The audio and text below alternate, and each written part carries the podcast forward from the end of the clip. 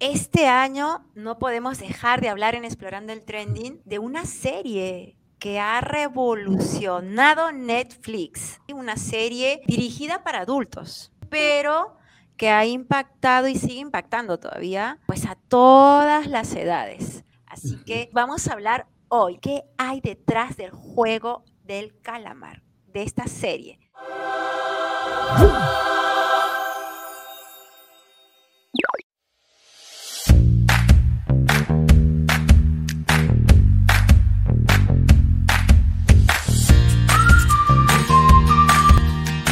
Hola, hola, muy buenas noches o buenas tardes o buenos días, no sé en qué horario lo estén, estén viendo este video, pero nuevamente nos encontramos aquí en Explorando el Trending de Vida Change. Y pues como siempre tenemos alfombra roja con un súper invitado. Hoy estamos bien internacionales, ¿sí? Bueno, ustedes saben que yo soy de nacionalidad peruana, pero mi corazón es mexicano. Y tengo hoy conmigo un súper invitado, como les decía, compatriota mío, eh, un amigo, y la verdad es que hoy vamos a tener una súper conversación, les va a encantar este podcast. Y sin más preámbulo, les presento, ya lo están viendo, a Héctor Makishi como lo dice allí su nombre. Y antes que él nos diga algo, pues aquí les voy a leer no todo su currículum, no, no, no, porque si no nos pasaríamos toda la noche aquí hablando de lo que hizo y lo que no hizo y lo que estudió. Entonces, quiero rescatar algunas cosas, algunos puntos principales. Él es licenciado en Ciencias de la Comunicación y filósofo por la Pontificia Universidad Católica de Argentina. Y aquí va lo más interesante, tiene y los invito a verlo. Tiene su blog de crítica audiovisual, Cine con Sentido, donde van a encontrar ustedes análisis de series y películas desde el punto de vista estético y filosófico. Yo ya la he ido, la he ido a ver, ya he ido a ver, sí, la verdad es que uno comienza con una y sigue y sigue y sigue y no, no, no. no. Mm. Así que sin más preámbulo, bienvenido, querido Héctor, a Explorando el Trending. Bueno, muchas gracias por esta invitación y, bueno, este momento está para justamente charlar y, poder hablar un poco de las cosas que nos gustan, como son las series, las películas, pero enfocadas también en, esta, en una visión para la vida, ¿no? Así es.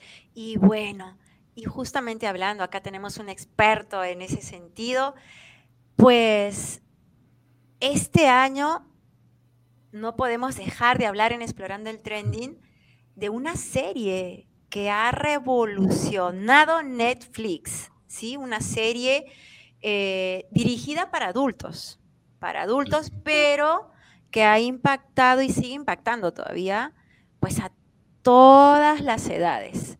Así que, y trataremos de hacer, de no hacer spoiler a todos los que no lo han visto todavía y que de repente después de esta conversación que van a ver y van a escuchar, se van a animar a verla.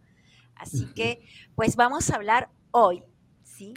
¿Qué hay detrás del juego del calamar, de esta serie?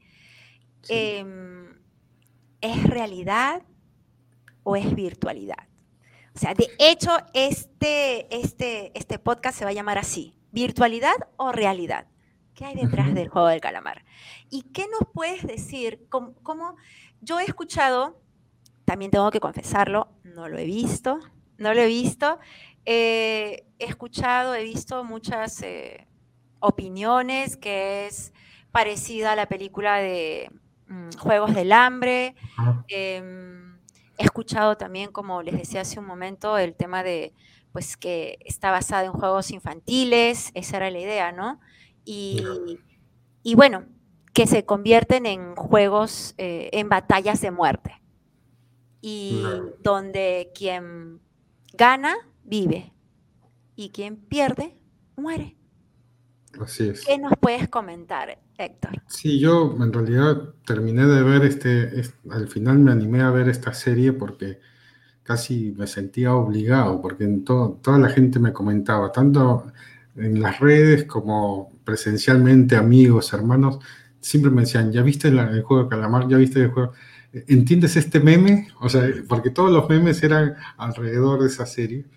Y, y sinceramente yo no soy muy este, fan de este tipo de series, pero la verdad que comencé a verlo y, me pareció interesante algunas cosas que, que planteaba, que tenían que ver con tópicos bien filosóficos profundos, ¿no? que tiene que ver con la con el conocimiento del ser humano, todo eso, y, finalmente me, terminó convenciendo y, la recomiendo. No es una, no es una serie súper eh, positiva en, ese sentido, pero creo que sí plantea varias cosas que, estamos viviendo actualmente en la sociedad, sobre todo en un, en un ámbito, eh, en un contexto como es esta pandemia que, ha sido como una suerte de, totalitarismo este, silenciado a partir de la, de las, de la enfermedad. Nos han tenido recluidos este, en las casas y, bueno, tiene algo, algo creo que el éxito también de, de, esta, de esta serie tiene que ver por eso, que interpela mucho a lo que estamos viviendo actualmente, ¿no? porque lo, que primero, que lo primero que se ve es el tema de la supervivencia. Y eso, eso es algo que nos ha, nos ha tocado de alguna manera a, nosotros en, este, en estos dos años que estamos en pandemia, que me parece increíble que podamos estar tanto tiempo en esta situación. Sí, si hablamos de eso, la verdad es que nadie pensó que iba a durar tanto tanto. Aquí decíamos, pues sí, un par de meses. Ya en julio estaremos al día o ya todo será normal y ya. Ya ha superado todo, todo pronóstico. Y ya que tomas, ya que tocaste el punto de supervivencia del hombre, de esa supervivencia, claro, o sea, si hablamos de virtualidad, de la realidad, mejor dicho, estamos hablando de, pues, de la pobreza en la que generalmente o en que en el que si lo ponemos en el mundo, pues si hablamos de pobreza, pues es donde en el mundo hay más pobreza, ¿no? Y donde muchas veces vemos una cruda realidad y muy fea, donde los pobres o los más pobres son pues eh, desechables, ¿no? Son los desechables, los ignorados o los marginados de, la sociedad. Y, y, son, como, son usados como por así decirlo, o sea, no, suena horrible, pero son usados como objetos. Exacto. Y que, los ricos o que la gente con poder o con dinero puede comprar, vender, usar. Entonces, si, hablamos de ese plano, ¿cómo se relaciona con, este, con esta serie? Claro, eh, creo que eh, la serie plantea unos juegos eh, que son fatales, o sea, son mortales, donde todos los participantes del juego tienen algo en común, ¿no? Que, que están golpeados totalmente en su dignidad. Son gente que, ah, este, sobre todo ludópatas, o gente que debe mucha plata y están en la ruina. Entonces, están quebrados financieramente y, y eso hace que de alguna manera la persona pierda su dignidad. Tú mencionabas esto de la pobreza eh, y, tiene que ver con esto, ¿no? El, que, el que, no tiene nada para, para vivir o cómo sostenerse, eh, le ofreces algo, algo para, para, sobrevivir y te lo va a aceptar, más allá de que, de que sea digno o indigno este, lo, lo, que, lo, que te, lo que te está pidiendo a cambio, ¿no? Pero con, con la, con la con esta cuestión de, sobrevivir es una, es una cuestión de, supervivencia. Si no, estás, estás muerto. Entonces, la supervivencia yo creo que es una de las pulsiones básicas del ser humano que nos permite mantenernos con vida. Y atención que hablo de pulsión y no de instinto, ¿no? porque los instintos yo considero que es algo más de los animales racionales, que están condicionados a su propia naturaleza. O sea, el perro tiene hambre y va a comer. Ese es su instinto. Pero el ser humano tiene libertad justamente. Entonces, no puede, puede no obedecer necesariamente a sus instintos y, simplemente dejar de comer si es que, si es que hay algo, algo que lo justifique, digamos, ¿no? justamente por esto, por eso. Entonces creo que acá llegamos a una conclusión importante, una primera conclusión importante, que todo hombre es un, este, tiene, todo acto de hombre es un acto libre, ¿no? puede tener una, una, libertad disminuida, ¿no? Como las drogas o como este juego del hambre, en donde todos los que entran ahí están casi condicionados a, sobrevivir, pero nunca le puedes quitar la total libertad a, esa persona, ¿no? Entonces, eh, yo me acuerdo cuando leía el libro de Víctor Frankl, El hombre en busca del sentido, él describe cómo en los campos de concentración la supervivencia no era más efectiva necesariamente en los más fortachones, sino en los que se aferraban a un sentido. O sea, muchos, y entre ellos gente corpulenta, dice que se tiraban al alambrado para ser asesinados por, por los guardias, ¿no?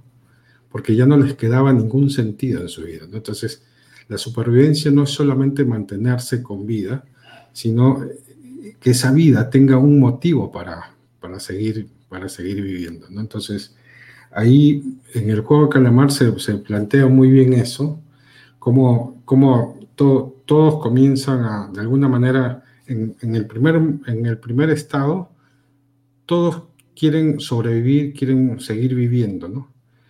Y es una lucha de, una guerra de todos contra todos, ¿no? Eh, una supervivencia bien básica, bien salvaje, pero lo que se ve en los capítulos siguientes es como que una vez pasado ese, ese estado de supervivencia, uno va comenzando a, decir, debe haber algo más. Entonces comienzan las asociaciones, ¿no? La, gente, los concursantes se van asociando en grupos para protegerse, para poder este, seguir andando de manera, de, seguir viviendo sin, este, y, teniendo una lealtad entre, entre ellos, ¿no? Y eso, eso creo que es muy, muy, muy interesante, ¿no? Este, que, que, más allá de que estés en la lona, estés en, en el suelo, siempre eh, la supervivencia no es, no, es necesariamente lo, lo primero y lo, lo, último, sino que puedes superar eso y comenzar a, a, abrirte a los demás, ¿no? Que eso es justamente lo, por eso somos seres sociales por naturaleza, ¿no? Porque no podemos vivir en la total soledad, sino que necesitamos de los, de los otros para poder este, vivir y vivir con dignidad, ¿no? Así es. Y algo que decías, algo que decías en ese, eh, bueno, en todo lo que nos has compartido, em, me parece que dentro de este juego, algunos comentarios que también he escuchado, es justamente que, que hay una, digamos, eh, la gente, o los que dirigen los juegos, ¿no es cierto? Lo hacen por diversión. Claro. Entonces, como que... Mm, y otra vez, o sea, se me viene a la mente, ¿no? El tema de, de, de ese usar, porque para ellos, la gente que participaba de este juego no significaba nada. ¿No? Ellos ofrecían dinero, ofrecían un pago, un pago muy, muy, una suma muy millonaria. Entonces, em, si lo trasladamos a la realidad, si es como si, pues, yo soy, o ellos eran títeres de, pues, de esta gente, ¿no? Y a ver, tira esto acá, tira esto allá, dicen que hay una muñeca, yo no sé, eh, en ese sentido.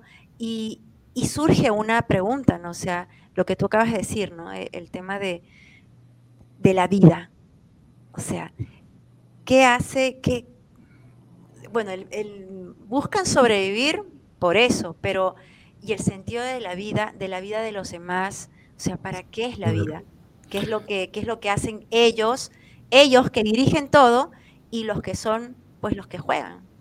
Claro, eh, yo creo que eh, los que dirigen el juego refleja un poco la sociedad contemporánea, ¿no? Este, es una sociedad que está embotada de placeres y, está, y, y cuando te mantienes en la superficialidad, rápidamente llega el aburrimiento, ¿no? Entonces comienzas la, como, ¿qué, qué, más hay para hacer? Ya, no, ya nada te satisface porque estás siempre en la superficie. Y ese aburrimiento puede llegar a, a de alguna manera, hacer de, la sociedad una sociedad perversa, ¿no? Que finalmente las cosas que haces es simplemente por diversión. Y algún, en, en la serie se ve que hay algunos que tienen una, una idea pesimista de la sociedad, entonces lo que quieren comprobar con el juego es, es que el hombre en sí es malo y, y, no y se van a matar entre todos porque, porque finalmente lo que les va a valer es, es lo que quieren es simplemente obtener el premio mayor, que es un, un, premio millonario, que son como alrededor de 12, 12, millones de dólares más o menos. ¿no? Y, pero eso no, eso no ahí estoy spoileando un poco la, serie, pero esas, esas conclusiones, esas hipótesis no se llegan a corroborar en la misma serie, ¿no?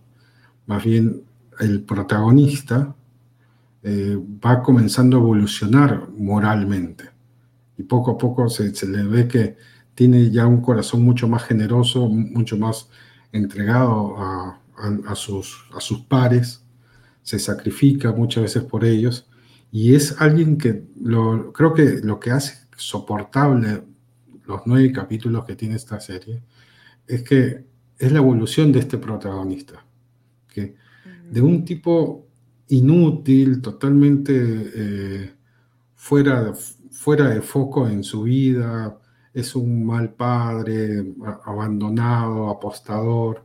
Tú, tú, tú lo ves, no, yo, a mí me pasó que en los primeros 40 minutos del primer capítulo yo ya quería apagar la serie, porque no lo soportaba el tipo. Yo decía, este tipo se merece todo lo que le está pasando por, por, porque, porque, toma malas decisiones. ¿no? Entonces, y, y, en el cine pasa que siempre tiene que haber una empatía con el protagonista. Si no, es, claro. es la, la, película o la película o la serie se hace dura. Y lo que me pasó fue que después de ese primer capítulo que tuve que aguantar, eh, él, él, comienza a evolucionar, comienza a tener una mirada más humana. Entonces esa, esa mirada más humana hace que tú puedas acompañar toda la serie y hacer que de alguna manera puedas soportar todas las vejaciones que se ven en la serie, porque es una serie que plantea, o sea, los, tratan a los, a, a los participantes como, como personas descartables, ¿no? En, esta, en esto que tú decías de la cultura del descarte, ¿no? O sea, son, para ellos son simplemente números.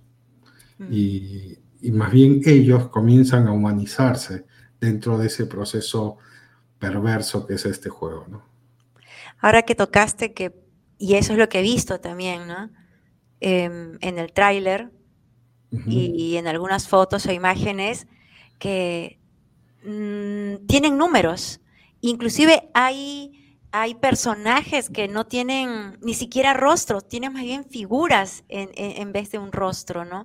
Me parece que es uh -huh. como si fuesen encapuchados y todo negro y una, o sea, ¿qué nos dice eso? Esa, esa ausencia de, de identidad, de, de, llamarnos por, bueno, números. No, números y... Sí, eso, eso, eso, no eso, eso cuando uno lo ve tiene una, muy, una relación muy directa a esto que decía de Frankel, de los campos de concentración nazi, ¿no? O sea, parece eso, ¿no? Porque ninguno, aparte ninguno, ninguno se llama por su nombre, salvo en, y, y, cuando se quiera esa, esa cuestión, porque todo el mundo se va llamando por sus números, y en un momento dado, cuando el protagonista reúne a su primer equipo, a su equipo, comienza a decir, bueno, este, hagamos algo para confiar en, entre nosotros. ¿Cómo, ¿Cómo nos llamamos? yo me llamo tal, yo me llamo tal. Y esa, esa, esa, esa revelación del nombre, de alguna manera, eh, hace que ya veas a esa persona no como un número, como una estadística, sino como una persona, ¿no? Ya es una persona, ¿no? Y ya se entabla una relación también, ¿no? Claro, se entabla ya una, una relación y hay que entender que, que el, nombre es algo fundamental en la, en la persona humana. ¿no? Uno, hay toda una historia antes inclusive de, de, que uno nazca con ese nombre. Este, no es lo mismo llamarse de tal manera que llamarse como se llamaba tu abuelo. O sea, todas esas cosas traen, una, tu nombre trae una historia que si solamente estás eh, reconocido por un número, caes en el, en el anonimato, una, una ausencia de, de, identidad y una pérdida de identidad, ¿no? sí. Así es. Y sabes qué, otra de las cosas que también me llamaba mucho la atención es un comentario, eh, no recuerdo en ese instante dónde lo leí, porque leí varios comentarios así como para tener, sino dije, ¿cómo le pregunto a Héctor? ¿Cómo, cómo, cómo nos adentramos a un tema que no lo conozco? No he visto la película, la serie, pero Em, uno de los comentarios decía que los mismos productores de esta serie, o sea, para ellos esta serie es una descripción de cómo está el mundo. O sea, es que por eso también me, llamaba mucho la atención y por eso también queríamos, o sea, le pusimos este podcast virtualidad o realidad.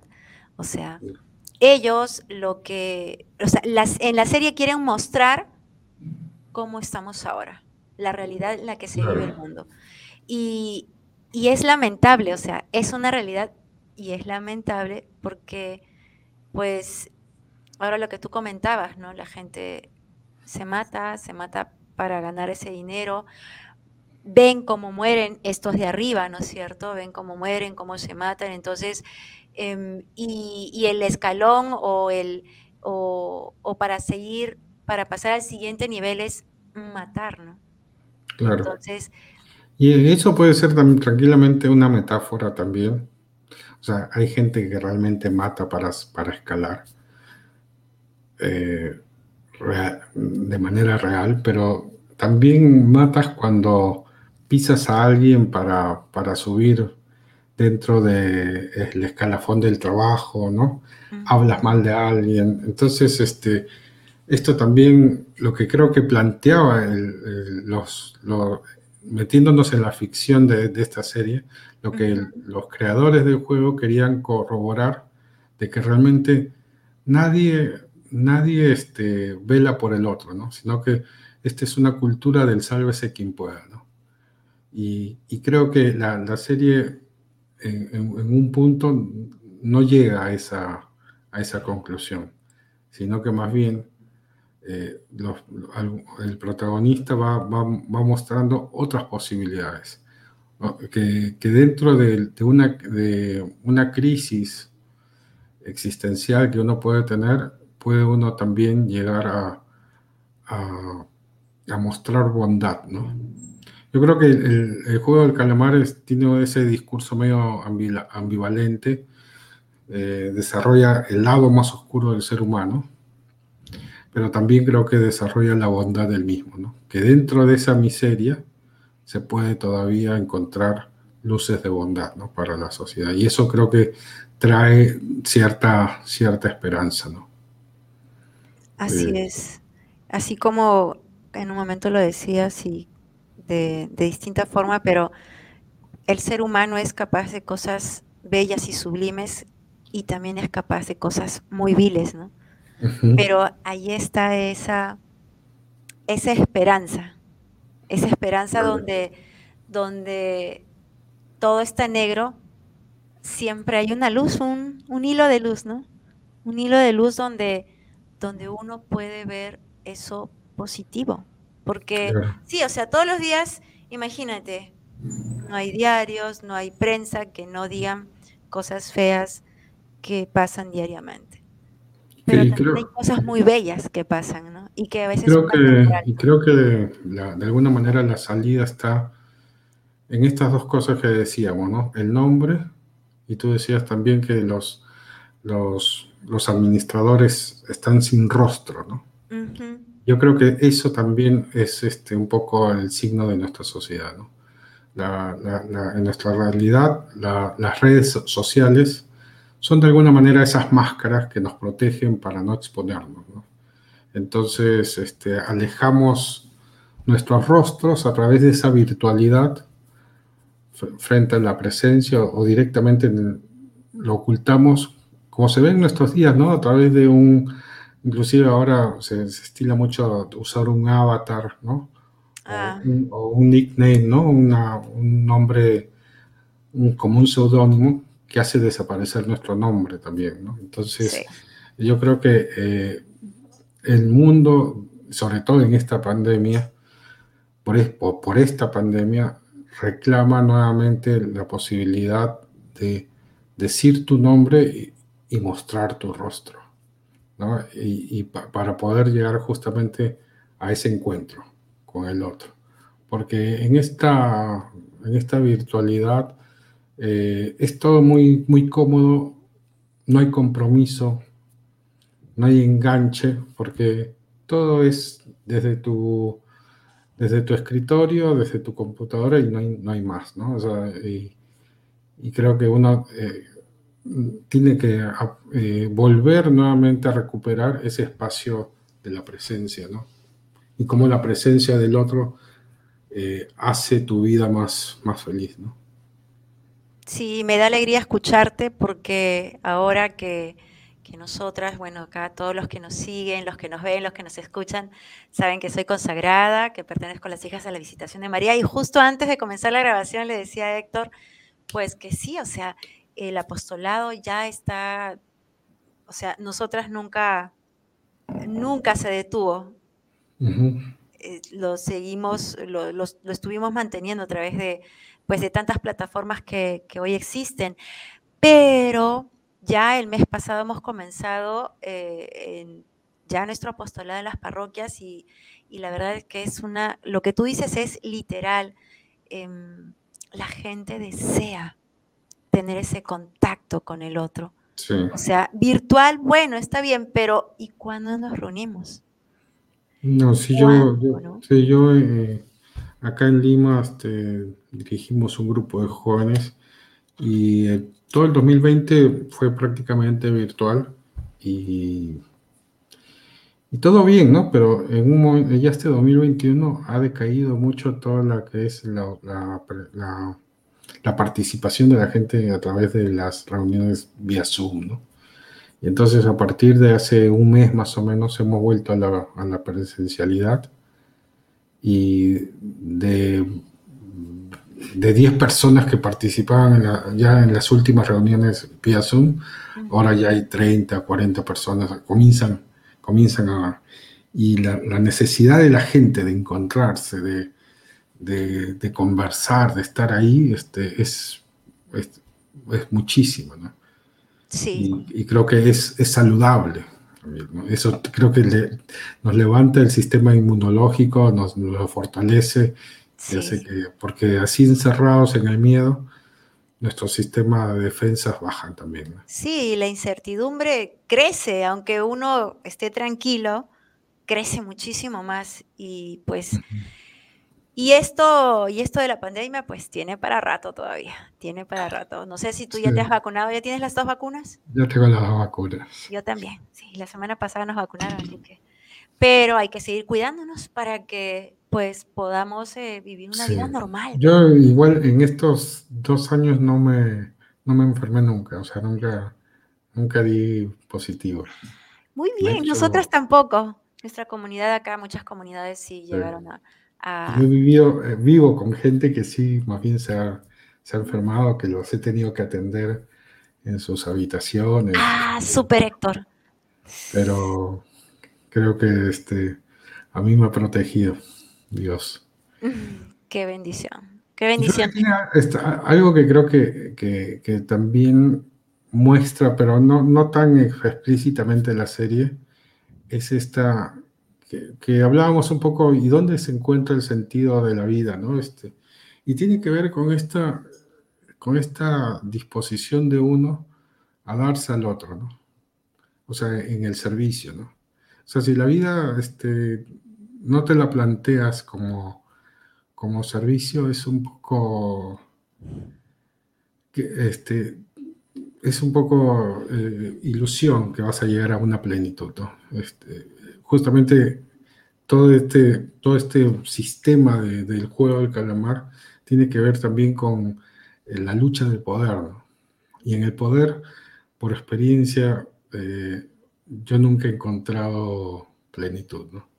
En, esa, en esa ansiedad de poder, de, de acumular poder, siempre he visto que la gente se destruye más que, más que se eleva, ¿no? Y yo creo que cuando uno entiende que la vida tiene que ver con servir al otro, darse al otro, eh, ahí encuentra creo que uno la plenitud y la felicidad, ¿no? Sí, y lo que tú dices, lo que nos decías hace un momento, ¿no? Eh, como estamos en un mundo así que, que parece que no corre, sino vuela. El punto es que vivimos a veces, no, simplemente no vivimos. Y todo se pasa así por la superficie. Y realmente no vivimos y no disfrutamos lo que somos, lo que tenemos, em, cada cosa que hacemos. ¿no? y estamos pensando en, otras cosas, en, esa ilusión o en esa ficción o, o, en esa virtualidad, ¿no? O sea, ahorita se me viene mucho a la mente de, que un tiempo estuvo muy de moda y hasta ahora muchos perfiles veo con avatars. O sea, ya no ves el rostro de, o sea, con quién te estás comunicando. Y tuve la experiencia con una muchacha de, o sea, y, y cuando pones otra vez tu foto, me dice, ay, no, es que me da pena, prefiero el avatar. Y yo, ah", le decía, ya tienes una sonrisa tan bonita, le digo, y no la, no la compartes, no se vale, le decía ella, ¿no? me decía, está bien, hermana, lo voy a volver a poner, sí, voy a buscar una. Entonces, creemos que la virtualidad es, es, mejor que la realidad, ¿no? Y a veces uno es, que te, te protege. Cosas que no son. La virtualidad, de alguna manera, eh, con la virtualidad estás protegida, pero lo que, no, lo, que no se entiende es que con la virtualidad también te vas aislando, ¿no? Y eh, el aislamiento puede ser lo peor que te puede pasar como, como, como experiencia de, vida, ¿no? Si uno se aísla, este, la vida carece, el mundo carece de valor y tú mismo comienzas a deteriorarte, ¿no? Estos casos de, en Japón de gente que se que vive prácticamente en su habitación, le, llevan las comidas a, su habitación y están encerrados en sus computadoras. Esa gente termina suicidándose, muchos de ellos, ¿no? Porque claro, o sea, no, no, hay, no hay contacto, no hay posibilidad de abrirse al otro, ¿no? Así es. Y ya para terminar, qué bárbaro, se nos está yendo el tiempo rápidamente pero estamos muy a gusto. Espero que ustedes, los que están escuchando y viéndonos también. Y quisiera que, termináramos, o sea, con una visión trascendente o aprendiendo a ver una película también, ¿no? Porque a veces nos quedamos, sí, con, ay, ganó el que yo quería, ¿no? O, o ah, sí, se volvió bueno, pero ver más allá, y en esta película, por lo que tú nos compartes, he escuchado cosas negativas y, sí, o sea, como que... Interpretaciones muy políticas también, ¿no? Sí, o como que esta, esta, este, sí, una visión política o una visión muy negativa de que esta película no sirve, ¿no?